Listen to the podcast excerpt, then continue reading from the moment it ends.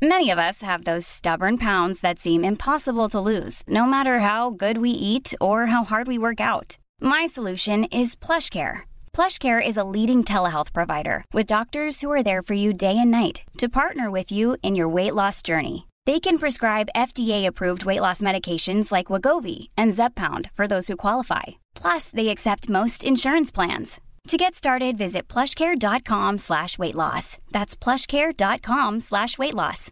Want flexibility? Take yoga. Want flexibility with your health insurance? Check out United Healthcare Insurance Plans. Underwritten by Golden Rule Insurance Company, they offer flexible, budget-friendly medical, dental, and vision coverage that may be right for you. More at uh1.com. There's never been a faster or easier way to start your weight loss journey than with PlushCare. PlushCare accepts most insurance plans and gives you online access to board-certified physicians who can prescribe FDA-approved weight loss medications like Wigovi and Zepbound for those who qualify.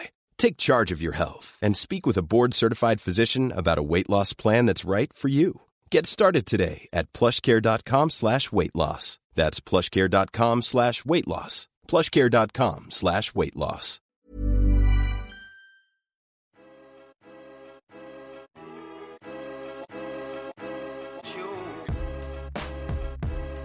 Avec le Covid, il y a une vraie prise de conscience de la nécessité de la santé mentale. Je ne suis pas, parce que je suis schizophrène, plus dangereuse qu'une autre personne. Dès que je sortais effectivement de cette transe où je prenais du recul par rapport au miroir, je me regardais euh, avec des yeux euh, neufs, je réalisais et là c'était hyper dur. Depuis, je pense, une petite adolescente, c'est sûr qu'il y avait une vulnérabilité, un terrain. J'avais peur de faire souffrir tous les gens autour de moi et surtout je comprenais pas la maladie. En France, elle est très méconnue. Faut pas croire que quand on est dépressif, tout est absolument noir. On a des fous rires, on a des rires, il y a des moments de bien-être aussi qui durent pas très longtemps mais qui sont quand même présents. Et puis ça vous apprend à faire un peu plus attention à vous.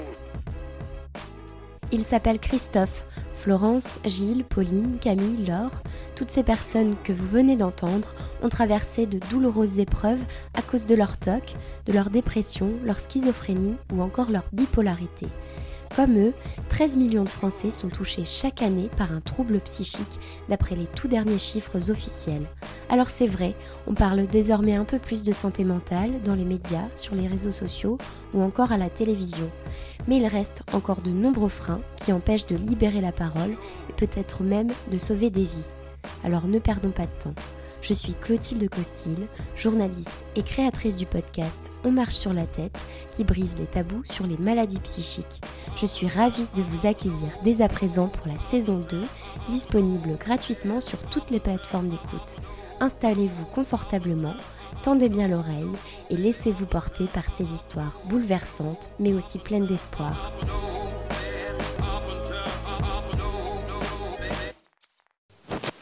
Été 2017, Capucine Néel prépare un semi-marathon et tient ses premiers carnets de comptage de calories.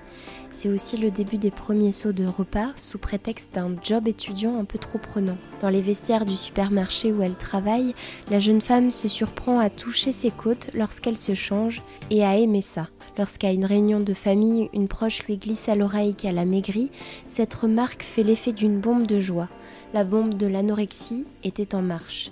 À la rentrée suivante, l'étudiante partage son temps entre la fac de Caen en Normandie et le club d'athlétisme qui lui sert à la fois d'exutoire et de moteur pour alimenter son trouble du comportement alimentaire. Après avoir proscrit certains aliments de ses placards, Capucine réduit petit à petit les portions jusqu'à ne tourner qu'à une pomme et à plusieurs cafés par jour. Si son corps s'essouffle, sa tête lui dit de continuer. Continuer jusqu'à tomber. 2020 sera l'année de sa chute, mais aussi du début de sa renaissance. Après plusieurs hospitalisations, un suivi psychiatrique et médicamenteux, l'écriture d'un livre, le scanner de mon anorexie aux éditions Maya, Capucine reprend peu à peu vie. Écrire, transmettre, lui a permis de reprendre le dessus sur sa maladie.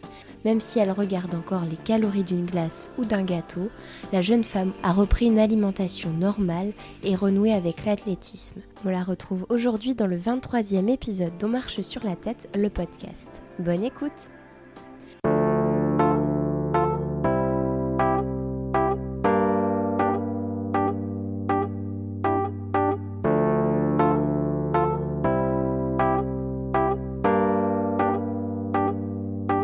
m'appelle Capucine Néel, j'ai 24 ans. Si je vous parle aujourd'hui, c'est parce que j'ai été victime d'anorexie. J'ai grandi dans une famille nombreuse parce que j'ai trois sœurs. On a grandi dans une grande maison dans le nord de la France à mes 16 ans, on a déménagé. Donc là, ça, ça allait encore. J'étais une fille euh, pleine de joie. Je rigolais tout le temps. Euh, à chaque fois que, que je rentrais dans la maison, euh, je criais On mange quand? Enfin, mes parents disaient que j'étais un petit soleil. Donc à mes 15-16 ans, on déménage parce que mes parents sont normands. Donc ils voulaient retourner en Normandie. Et c'est là que mentalement ça commence à aller un petit peu moins bien de mon côté parce que je quitte ma maison, je quitte tous mes repères, je quitte aussi en plein milieu du lycée parce qu'il me restait ma terminale à faire bah je suis, je n'ai rien à dire, je suis mineure, donc donc je suis mes parents, je fais ma terminale, mais euh, je perds euh, deux ou trois points de moyenne, enfin c'était une catastrophe, et je commençais à me replier un petit peu sur moi-même, mais sinon ça allait encore, enfin j'étais, je souriais encore, je rigolais encore, euh, tout allait bien, jusqu'à ce que je parte faire mes études ensuite à Caen. donc après un bac S, je suis partie en licence de droit et euh, c'était une très très mauvaise idée, donc euh, j'avais une idée bien bien en tête. Je voulais faire un master de criminologie, donc j'ai fait ma licence de droit euh, et puis la tête dans le mur, je me suis ramassée. Là, j'ai encore pris un coup au moral. je me sentais vraiment entre guillemets comme une merde. j'ai pas d'autres mots. Je me sentais super mal. Je faisais que de pleurer. c'était une catastrophe. Donc j'ai décidé de repartir vers ce qui me plaisait, donc les maths, toujours à Caen je change d'appartement, etc. Et ça commençait à aller un petit peu mieux, sauf que en parallèle de ça, je me suis inscrite dans un club d'athlètes parce que euh, déjà depuis que j'étais petite, je courais euh, tous les dimanches matins avec mon papa, mais juste parce que ça me plaisait euh, sans plus. Et donc vers 18 ans, je m'inscris dans un club d'athlètes et je décide de courir pour la performance. Et donc j'avais beaucoup d'objectifs. Je voulais faire 10 km en moins de 40 minutes. Et je me suis dit, si tu veux marcher, il va falloir que tu maigrisses. Voilà, et c'est comme ça que vraiment, avec toutes mes petites fêlures mentales, euh, plus euh, ce que j'avais décidé, j'ai plongé dans l'anorexie petit à petit. Tu n'avais jamais eu auparavant de problème avec l'alimentation? Pas du tout, sauf euh, je me suis inscrite à l'athlète en 2018 et en 2017 en fait j'ai perdu mon chien. C'était comme mon frère parce que quand je suis née il était déjà là et donc donc je perds mon chien alors que j'ai alors que je suis je suis majeure et donc c'était vraiment horrible et euh, j'ai perdu euh, l'appétit à ce moment-là. Et je me souviens m'être dit euh, que c'était réconfortant de ne pas manger. Et je me souviens aussi que je me disais lui il peut plus manger parce qu'il est mort et ben alors moi non plus je vais plus manger. Mais après ça a pas duré très longtemps ça a duré que quelques jours. C'est juste vraiment ces souvenirs là que j'ai. Et ensuite ça a recommencé un an plus tard début 2018 avec la perte de mon grand-père et du coup, je me suis inscrite au club d'athlètes fin 2018. En fait, tu as eu deux euh, traumatismes coup sur coup qui euh, ont affecté en fait euh, ton alimentation finalement et puis de manière générale ton bien-être psychique. C'est ça. Et en fait, c'était un petit peu comme une coupe qui se remplissait de choses que j'arrivais pas à digérer en fait et au bout d'un moment, elle a débordé et, et on pouvait plus revenir en arrière. Donc toi, tu identifies vraiment le début de l'engrenage avec le fait que tu avais une quête de performance liée à, à ton activité sportive. Je pense que officiellement, vraiment, oui, enfin c'est euh, ce que j'ai réussi à identifier. Mais après, il y a peut-être eu des choses avant dont euh, je me suis pas beaucoup rendu compte. Mais en tout cas, c'est vraiment à partir de septembre-octobre 2018 quand j'ai pris ma licence et que là j'ai commencé à vraiment, j'ai, je notais ce que je mangeais, je commençais à compter, à faire des bilans caloriques de mes journées, etc. Donc ça a vraiment commencé là. Moi je parle d'engrenage, est-ce que toi tu as eu l'impression que ça a été progressif ou ça a été vraiment d'un coup, euh, tu t'es mis vraiment à changer ton mode d'alimentation, à compter tes calories justement, euh, ou c'était vraiment insidieux? Euh, Je pense qu'il y a eu un petit peu des deux parce qu'au début, vraiment d'un coup je me suis mis à regarder les calories, à les compter, à me fixer une barrière qui était ridicule. C'était, ça a commencé par 1500 mais je l'ai tenu même pas un mois pour vite descendre à 1300 et en fait, je, descendais tout le temps et c'est là que ça a été euh, un petit peu crescendo parce que plus je descendais ma barre calorique, plus en fait euh, je rentrais dans la restriction, j'enlevais des aliments, euh, je sautais des repas, etc. Donc ça s'est fait petit à petit, mais aussi du jour au lendemain. Quand tu dis 1500 calories, c'est par oui, Par jour. D'accord, donc quand on sait que la recommandation est en moyenne entre 2000 et 2400 calories, pour je une crois. femme adulte. Oui, donc euh, tu étais descendu euh, très bas, mais toi, tu t'es basé sur quoi en fait pour définir euh, ce chiffre de 1500 calories? Alors, je sais pas du tout sur quoi je me suis basée. Enfin, je pense que je me suis basée sur rien du tout pour fixer 1500 calories. Parce que juste après, je passais à 1300 et plus ça allait, plus je descendais. Je me souviens même arriver à 700.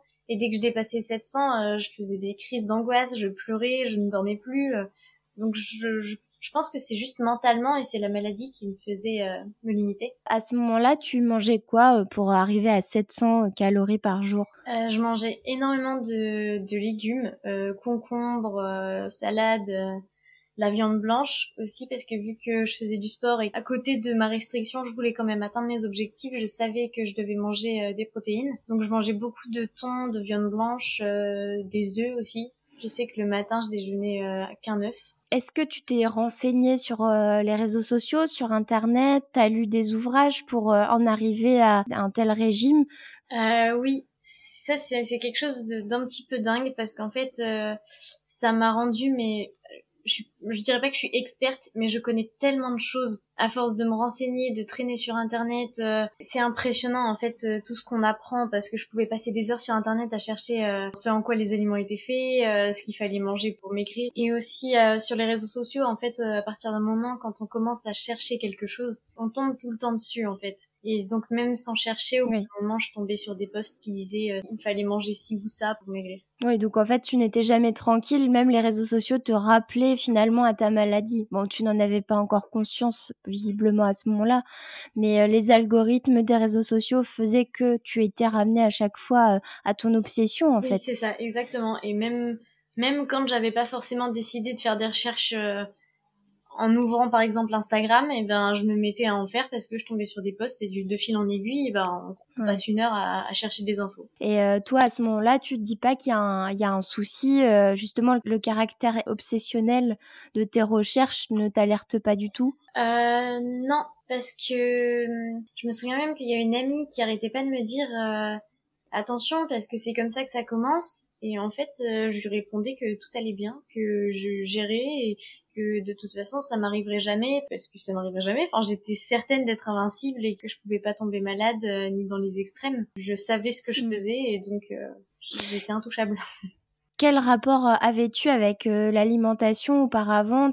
T'étais une jeune fille qui avait un, plutôt un rapport sain avec la nourriture? Non, et d'ailleurs, ma mère m'a toujours dit que je mangeais pas énormément, mais euh, ce qu'il fallait. C'est, je sais pas trop comment dire ça, mais j'ai jamais eu de problème en fait. C'était juste, euh, j'avais un petit estomac et je mangeais pas grand chose, mais en tout cas, je mangeais correctement. Mm. Et, euh, et, physiquement, je ressemble à mon père, donc euh, totalement longiligne. Aujourd'hui, je me demande en fait comment j'ai pu me lancer là-dedans, sachant que j'ai jamais été très épaisse. Et donc tu disais, tu étais dans un régime de je consomme beaucoup de légumes, beaucoup de protéines. Quel a été euh, le, le, climax entre guillemets de la maladie en fait? Je dirais juste avant que ma famille soit au courant, je pouvais faire des journées euh, où je tournais qu'au café et souvent c'était les journées de repos que mon entraîneur m'imposait.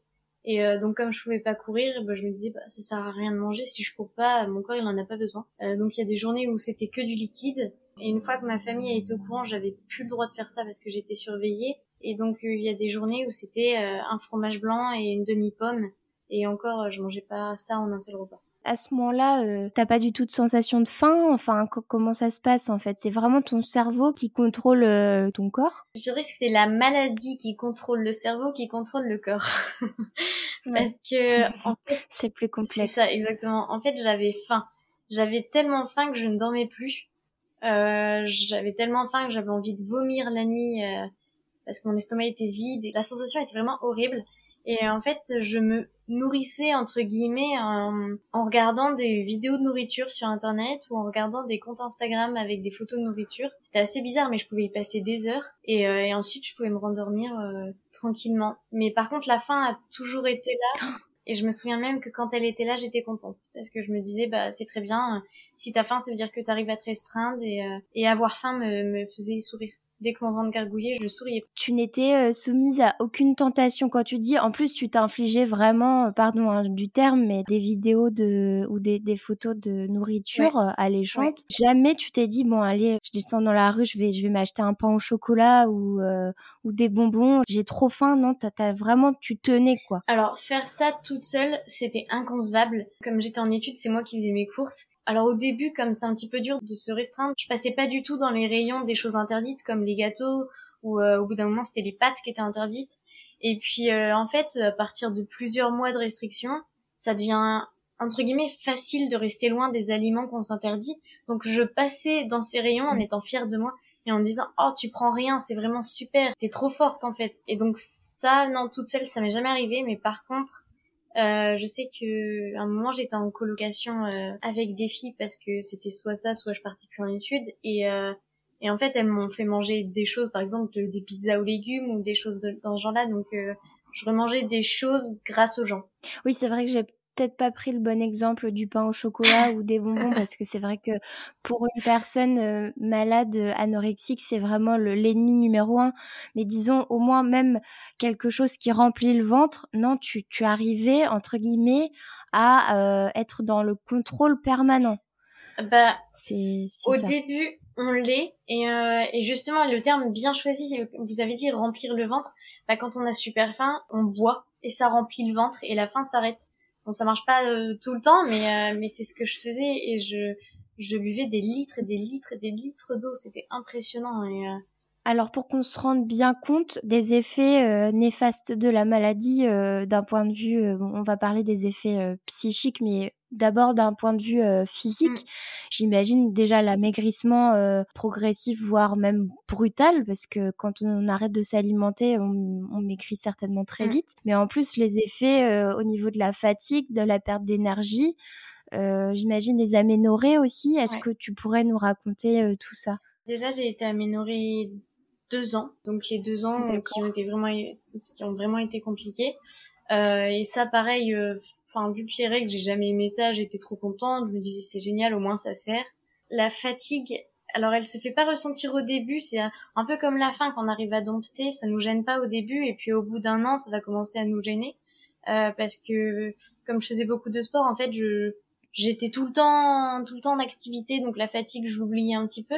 Et puis au bout d'un moment euh, elle, arrive et euh, et elle arrive plus plus forte qu'avant. Et euh, je me souviens d'un mois où j'étais incapable de courir parce que j'étais vraiment euh, trop fatiguée euh, à force de faire autant d'activités physiques et de presque rien manger à côté. Et en fait je trouve que l'énergie varie vachement avec avec l'anorexie. On peut avoir une semaine où on va courir 70 km et la semaine d'après on sera couché du matin au soir parce qu'on aura plus de force qu'on aura trop faim. Je disais souvent que j'avais l'impression d'être bipolaire. Parce que l'impression d'alterner avec des avec différentes euh, euh, phases euh, finalement enfin cette dualité en fait ouais. quelque ouais, part. ouais, c'est comme comme quand on agit en fait qu'on veut se restreindre et puis au bout d'un moment on, réfléchit bien et on se dit bah non quand même parce que parce que demain j'ai un gros entraînement il faudrait que je mange quelque chose même si aujourd'hui j'ai une journée de repos et, euh, et deux secondes après, la maladie va reprendre le dessus en disant bah non, tu manges rien, t'as une journée de repos, donc tu manges rien. Et en fait, c'est tout le temps ça, et ça fatigue psychologiquement. C'est vraiment, euh, c'est une guerre froide à l'intérieur du cerveau qui nous achève petit à petit. Et euh, justement, tu parles des effets psychologiques. Euh, est-ce que tu étais en proie aussi à des angoisses euh, Est-ce que la dépression a aussi fait partie de... Parce qu'on parle d'anorexie mentale, donc mmh. est-ce que toi, tu as eu ce genre de, de phénomène psychique? Euh, oui, donc c'était au bout d'un an et six mois de vraiment de maladie, la fatigue en fait qui a commencé à s'accumuler, mais pas forcément physique, c'était vraiment la fatigue psychologique. Je voulais arrêter de vivre, clairement, je voulais mettre fin à ma vie et j'ai failli le faire plusieurs fois et donc j'ai été internée pour finir euh, dans un hôpital psychiatrique. À quel moment, euh, toi, tu as pris conscience que tu souffrais d'un trouble du comportement alimentaire? Quand j'ai demandé de l'aide à mes parents, mais que je ne savais pas ce qui m'arrivait et que ma mère a dit, euh, a prononcé ce mot, en fait, quand ma mère a dit euh, tu souffres d'anorexie, et ben quelques semaines après, bon, j'ai mis des mois à pouvoir prononcer ce mot-là. Mais euh, petit à petit, j'ai pris conscience parce que ma famille était là, elle m'entourait et elle m'a vite fait comprendre ce qui se passait. Et là, euh, pour qu'on pour qu'on ah je vais pas y arriver pour qu'on pour que l'on recontextualise euh, l'histoire on était euh, combien de temps après les débuts en fait des, du, des enfin les, premiers symptômes de la maladie? Euh, bah, les premiers du coup c'était septembre octobre 2018 et ma mère a prononcé ce mot là je crois que c'était euh, juin ou juillet 2019. Tu disais tu as été internée quand tu as commencé à avoir vraiment des idées mmh, suicidaires, c'est ça? J'ai eu deux phases dans l'anorexie en fait. Donc il y a eu il y a eu un an avant que mes parents soient au courant et ensuite euh, donc septembre 2019 donc un an vraiment après que ça a commencé, euh, je suis repartie euh, en études faire ma L3 de maths, mais par contre je suis partie loin, je suis partie à La Rochelle. Donc c'est là que j'ai commencé à être en colocation et c'est pendant cette année-là If you thought the only way to get a more defined jawline with natural-looking results was through surgery, think again. Juvederm Volux XC is a non-surgical injectable gel filler that improves moderate to severe loss of jawline definition and can help you achieve natural-looking results with little downtime. Even better, this improved definition lasts up to one year with optimal treatment. No maintenance required. Improve jawline definition for a smooth, sculpted look with Juvederm Volux XC. For important safety information and to find a licensed specialist, visit juvederm.com. That's J U V E D E R M.com. Not for people with severe allergic reactions, allergies to lidocaine, or the proteins used in Juvederm. Common side effects include injection site redness, swelling, pain, tenderness, firmness, lumps, bumps, bruising, discoloration, or itching. There's a risk of unintentional injection into a blood vessel, which can cause vision abnormalities, blindness, stroke, temporary scabs, or scarring. Talk to a licensed specialist specialist to find out if it's right for you. Millions of people have lost weight with personalized plans from Noom, like Evan, who can't stand salads and still lost 50 pounds. Salads, generally, for most people, are the easy button, right? For me, that wasn't an option. I never really was a salad guy. That's just not who I am. But Noom worked for me. Get your personalized plan today at Noom.com. Real Noom user compensated to provide their story. In four weeks, the typical Noom user can expect to lose one to two pounds per week. Individual results may vary. J'ai fait une rechute et c'est pendant cette année-là que j'ai été hospitalisée. Ok, donc si je comprends bien, entre le moment où tes parents ont appris euh, entre guillemets la maladie et ta rechute et ton hospitalisation, il y a eu du mieux il y a eu une euh, reprise de poids, il y a eu euh, de nouveau des, des, habitudes alimentaires entre guillemets euh, normales. oui, oui, oui, il y avait même, c'était hyper encourageant et c'est d'ailleurs pour ça qu'ils m'ont laissé partir à La Rochelle parce qu'en fait, en, du coup, en juin 2019, j'ai été donc diagnostiquée par donc ma mère qui l'a dit, les médecins, on a commencé un suivi, etc. Comme j'étais à la fac, à ce moment-là, je suis chez mes parents et j'ai mon travail d'été. Euh, et justement, en fait, le suivi médical plus le travail d'été à côté, ça m'a structuré parce que quand je rentrais du travail, j'étais tout de suite avec mes parents, donc j'étais tout le temps euh, surveillée.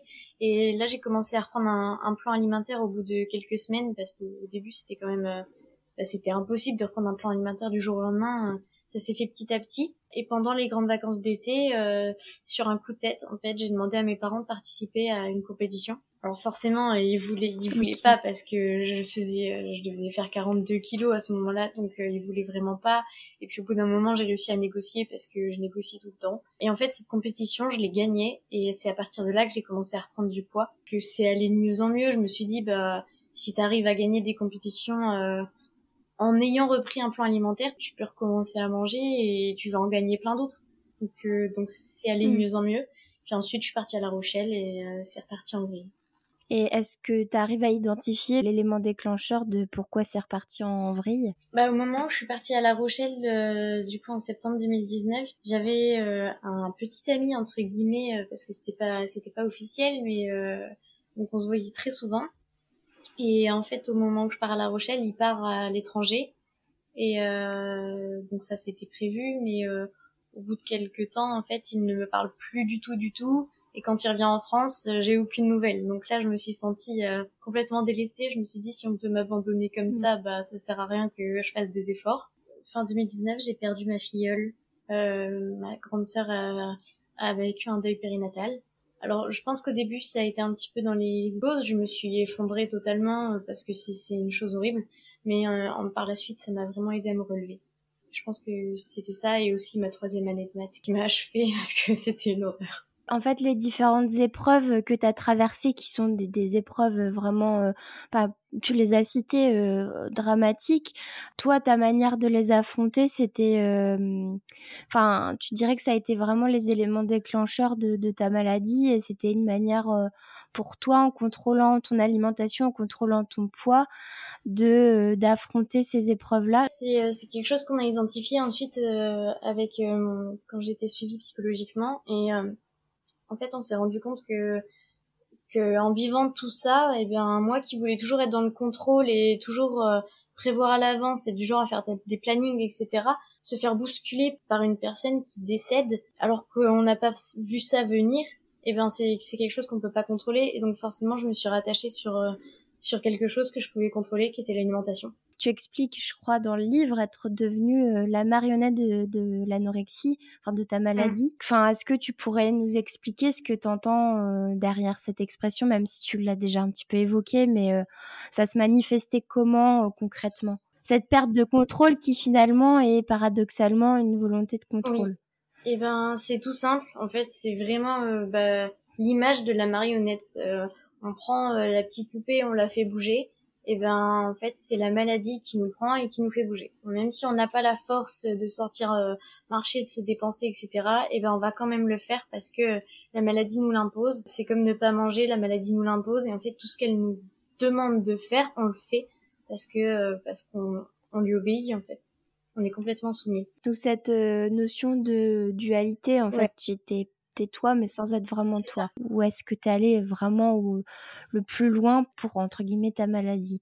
Psychologiquement, je dirais que le plus loin, c'était euh, c'était euh, l'hôpital psychiatrique et tout ce qui entourait ça, donc euh, les idées noires, ça c'était c'était vraiment l'horreur en fait. Rien que le fait de me réveiller le matin et de me dire encore une journée à vivre dans ce corps et avec cette tête, c'était insoutenable.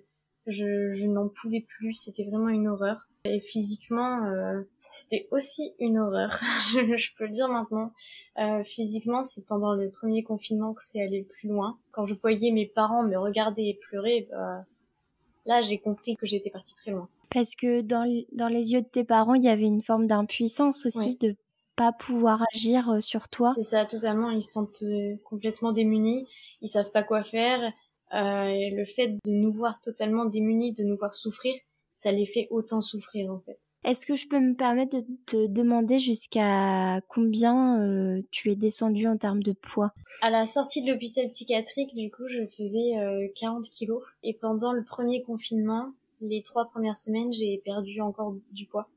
Parce que je, les vêtements que je mettais, euh, je flottais dedans. Donc, on n'avait plus de balance à la maison. Mais donc, je peux pas vous dire le poids, mais je sais que je pense que je suis descendue bas. Et est-ce que toi, quand tu te regardais dans le miroir, tu déjà est-ce que tu souffrais de ce qu'on appelle, je crois, la dysmorphophobie? Ouais, c'est ça, euh, totalement. C'était, euh, je pense que c'est la chose aussi qui rendait euh, le plus malheureux parce que se voir gros, ça me faisait énormément de mal. Je, pouvais pleurer devant le miroir, toucher mes cuisses et, me dire vraiment que j'étais énorme et donc derrière on continue à me restreindre. En fait, c'est vraiment un cercle vicieux et et aujourd'hui, mmh je dirais que c'est toujours pas parti. Moi, je suis en face de toi, je te vois tel que tu es, euh, amaigri, mais toi, dans ta tête, dans le miroir, tu perçois quelqu'un, tu imagines quelqu'un avec des formes, vraiment. Oui, en fait, ce que je vois, c'est moi. Et euh, alors, c'était particulièrement mes cuisses qui me dérangeaient et qui me dérangent encore aujourd'hui. Et en fait, je les voyais mais énormes, euh, je les voyais se toucher, je les voyais grosses, euh, enfin avec la peau qui pendait, c'est vraiment une catastrophe. À quel moment euh, tu as décidé finalement d'écrire ton histoire? Pendant le premier confinement. J'ai commencé après ces trois semaines où j'étais un vrai déchet humain, où j'ai commencé à reprendre un petit peu vie grâce à ma petite sœur. Je me suis dit que pour aller mieux, j'allais essayer plein de choses et donc je me suis mis à dessiner. Dans le livre, il y a, il y a plein de dessins. Et au bout d'un moment, en fait, derrière mes dessins, je commençais à faire des phrases. Puis je me suis rendu compte que je pouvais écrire euh, dans un carnet comme un journal intime, sachant que j'avais déjà commencé. Euh, C'était euh, une psychiatre qui m'avait conseillé ça, euh, d'écrire des lettres à ma maladie. Et ça, j'avais commencé depuis un petit moment. Donc j'écrivais dans un carnet chaque jour une lettre qui était dédiée à ma maladie. Et je disais ce que je ressentais, etc. Donc au final, ce que j'ai commencé à écrire aussi pendant le confinement, ça c'est venu s'ajouter. Et petit à petit, bah, ça a fait un livre. Tu as rédigé ce livre presque à la deuxième personne euh, du singulier. tu t'adresses directement à l'anorexie. Euh, que tu personnifies quelque mm. part c'était sur les conseils de ta psychiatre ou psychologue? Euh, Ouais, alors je sais plus exactement qui m'avait conseillé de faire ça, mais en tout cas euh, j'avais commencé et ça m'avait fait tellement de bien de me vider la tête que en fait j'avais continué et aujourd'hui je me trouve avec un carnet euh, plein de lettres à la maladie. Et encore une fois, enfin, c'est un peu le fil rouge finalement de ce, podcast. Tu l'as dit euh, à maintes reprises, cette maladie, c'est presque une personne mm. qui, qui était euh, en toi. Aujourd'hui, euh, vous cohabitez encore ensemble. Enfin, comment tu l'identifies aujourd'hui cette maladie? Et je dirais qu'aujourd'hui, en fait, mm. c'est plus la personne que j'ai dans la tête. C'est peut-être peut-être une ombre, enfin une trace en tout cas qu'elle a laissée et, euh, et qui, qui, a des conséquences de temps en temps, mais, euh, mais qui est plus, plus du tout aussi forte qu'avant. Comme toutes les maladies psychiques, l'anorexie, c'est un handicap invisible. Pour toi, cette notion, ça a été, elle a été difficile à intégrer? Euh, Complètement, parce que bah, j'étais, donc quand je l'ai appris, j'étais en licence de maths, donc j'avais un esprit vraiment très cartésien. Moi, il me fallait des preuves, il faut que je vois pour croire les choses. Euh, et, c'est pour ça, je pense que j'ai mis euh, des mois à prononcer ce mot-là. J'arrivais pas parce que je voulais pas y croire. Alors dans ton livre, tu cites cette citation de Dan Abnett, savoir c'est le pouvoir. Euh, alors au-delà du fait que c'est aussi le mantra un petit peu de ce podcast, puisque moi aussi je vise à la déstigmatisation en, engrangeant le plus d'informations possible sur les maladies psychiques à travers des témoignages comme le mmh tien. Euh, est-ce que toi, écrire, transmettre, ça t'a permis de reprendre le dessus sur ta maladie? Je pense que oui en, fait, en écrivant ce livre, je pense que je me suis libérée petit à petit. Et, euh, même si ça a encore été compliqué pendant des mois euh, derrière, et eh ben, je pense que sans ce livre, euh, je serais pas là où j'en suis aujourd'hui. Tu disais tout à l'heure, l'une des clés de la guérison, ça a été d'être, de d'écrire. Donc, on en parlait à l'instant, écrire, dessiner. Tu as été soutenue par par tes proches, par ta petite sœur. Est-ce qu'il y a d'autres clés de la guérison que tu pourrais nous citer? Euh, Et notamment peut-être aussi le suivi euh, psychologique, la thérapie. Oui, ah oui, totalement. Après, il y a, y a beaucoup de beaucoup de choses qui peuvent être mises en place. Par exemple, euh, quand j'ai commencé à être suivie, c'était par une hypnothérapeute, et ensuite on a arrêté. On est parti avec une psychologue, euh, puis ensuite on a arrêté. On est parti avec un CMP, donc là psychiatre, nouvelle psychologue, médecin généraliste toutes les semaines. CMP, je, précise, c'est Centre médico-psychologique, on est bien d'accord Et euh, j'étais aussi suivie par une infirmière euh, en TCC, donc en thérapie euh, cognitive comportementale.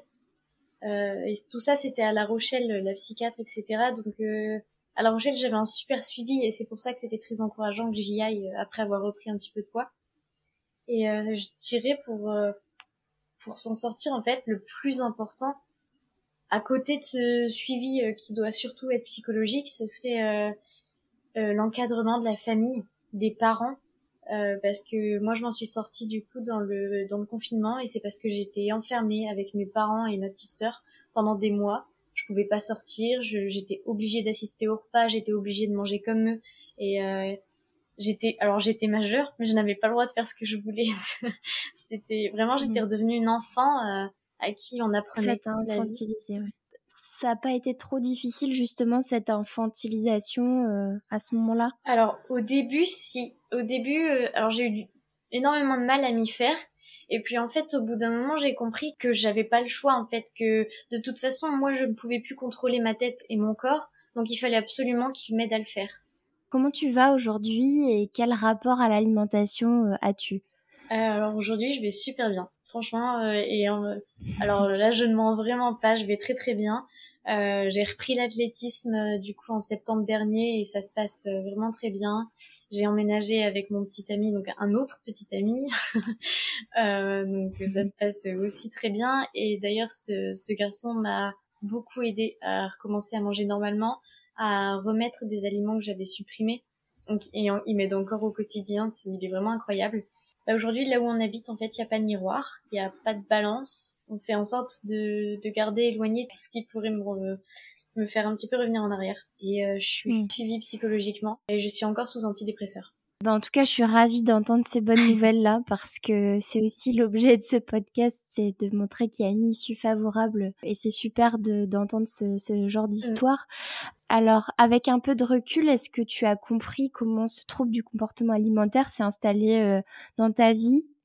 Et même si on se doute bien qu'il y a une part de mystère et une combinaison de, de facteurs qui nous est propre, mais voilà, est-ce que grâce à la thérapie, tu as pu identifier un certain nombre d'explications euh, Oui, et je pense que c'est aussi le, le deuxième fil rouge du livre, c'est que j'ai voulu expliquer à mes parents mhm. comment c'était arrivé. Et donc je pense que bah, déjà, comme vous l'avez dit au début, il y a les deuils que j'ai subis.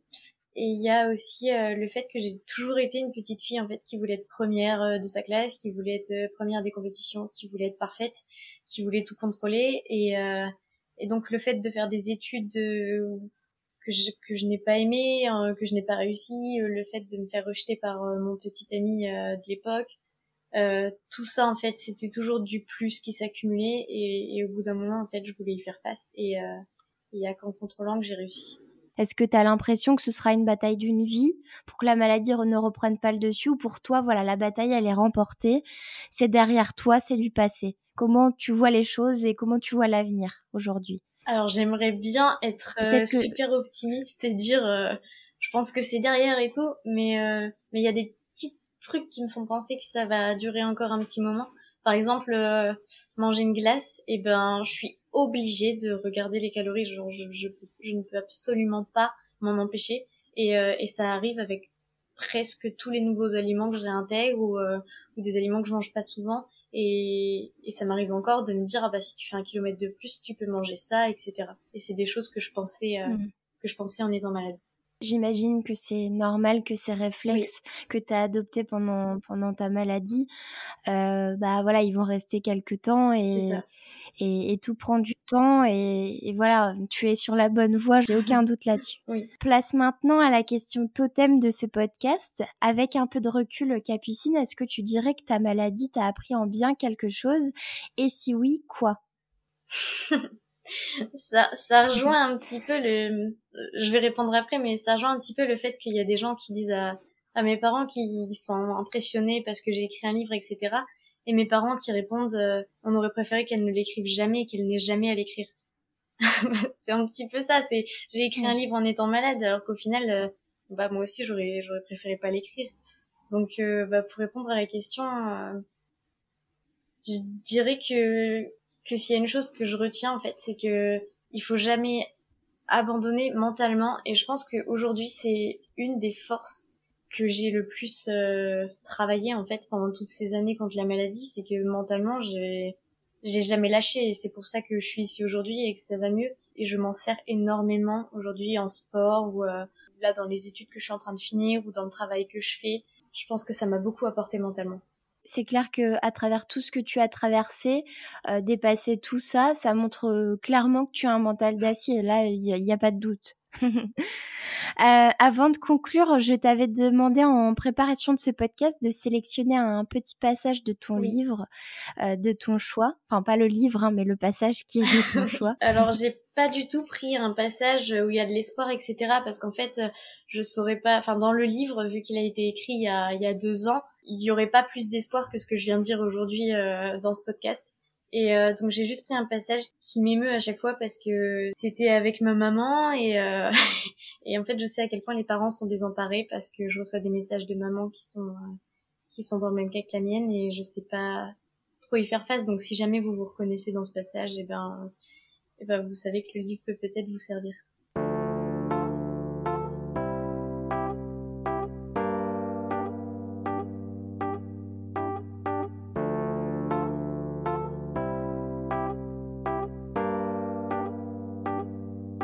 Hier, ma maman m'a demandé ce que je voulais pour mon anniversaire. Rien, je ne veux rien, maman. Je ne veux rien parce que je ne mérite rien, mais surtout parce que j'ai perdu l'envie de tout et surtout de vivre. Je veux mourir, maman. Je veux disparaître pour arrêter de vous infliger tout ça. Je veux que votre vie redevienne tranquille. Je veux que votre bonheur. Et pour ça, je dois partir. J'aimerais aller bien et ne pas vouloir que tout s'arrête, mais je me sens trop mal pour continuer de vous voir souffrir et de voir les jours défiler avec euh, moi dans cet état. Je me déteste Je déteste ce que je vois et ce que je ressens. Comment un cerveau peut autant vous faire détester sa propre enveloppe corporelle? Ce que je vis n'est pas naturel et ce que je vis me fait souffrir chaque minute de mon existence. Tout ça est de ma faute, je ne vois aucune autre issue pour y mettre fin, à part la mort. Effectivement, ce n'était peut-être pas le passage le plus, euh, le plus positif, mais je pense que voilà, ça, ça représente bien euh, aussi euh, jusqu'où la maladie a pu t'emmener. Ah bah ouais. Je pense que c'est important je pense que c'est important de d'être transparent voilà sur la gravité de cette maladie.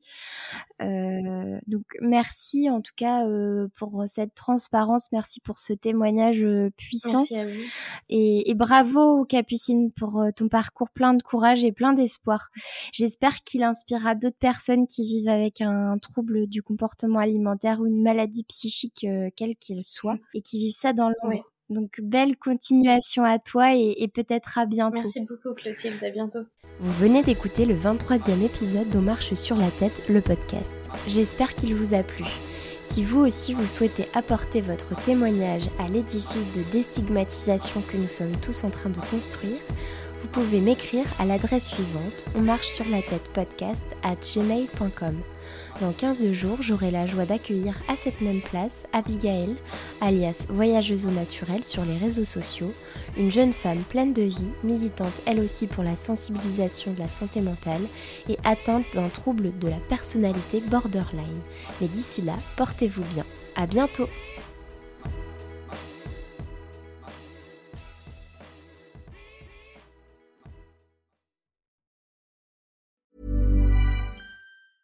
A lot can happen in three years, like a chatbot may be your new best friend. But what won't change? Needing health insurance. United Healthcare Tri Term Medical Plans, underwritten by Golden Rule Insurance Company, offer flexible, budget friendly coverage that lasts nearly three years in some states. Learn more at uh1.com. Imagine the softest sheets you've ever felt. Now imagine them getting even softer over time. That's what you'll feel with Bowl and Branch's organic cotton sheets. In a recent customer survey, 96% replied that Bowl and Branch sheets get softer with every wash. Start getting your best night's sleep in these sheets that get softer and softer for years to come. Try their sheets with a 30-night guarantee. Plus, get 15% off your first order at bowlandbranch.com. Code BUTTERY. Exclusions apply. See site for details. Mom deserves the best, and there's no better place to shop for Mother's Day than Whole Foods Market. They're your destination for unbeatable savings, from premium gifts to show-stopping flowers and irresistible desserts. Start by saving 33% with Prime on all body care and candles. Then get a 15-stem bunch of tulips for just $9.99 each with Prime. Round out Mom's menu with festive rosé, irresistible berry chantilly cake, and more special treats. Come celebrate Mother's Day at Whole Foods Market.